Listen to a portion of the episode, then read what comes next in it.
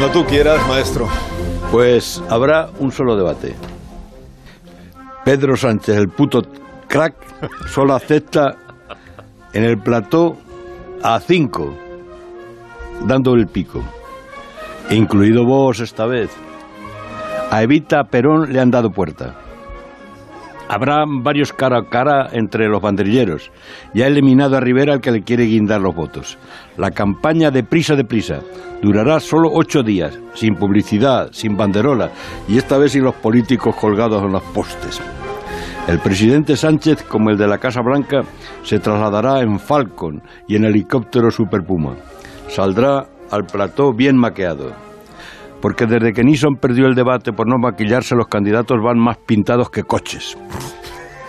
Le quitarán los brillos de la frente con un pincel negro, le reforzarán los pelos de las cejas, le pintarán unas canas para que parezca más mm, respetable.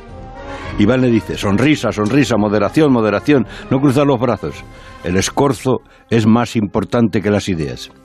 A pesar de que Pedro el Guapo mm, le quiere la televisión, ha preferido un solo debate.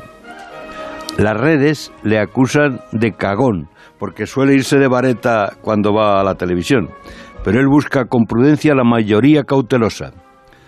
Se ha puesto la casaca de Bono y dice sin despeinarse, España, España, con la misma mojarra que antes decía España plurinacional. Busca el centro, donde se dejaron las tres derechas los votos. El otoño llega cargado de amenazas, la sentencia de las salesas, el Brexit, los aranceles, la crisis, la osamenta de Franco. Él ha avisado a los separatas que no le temblará el pulso para aplicar el 155 o la ley de seguridad.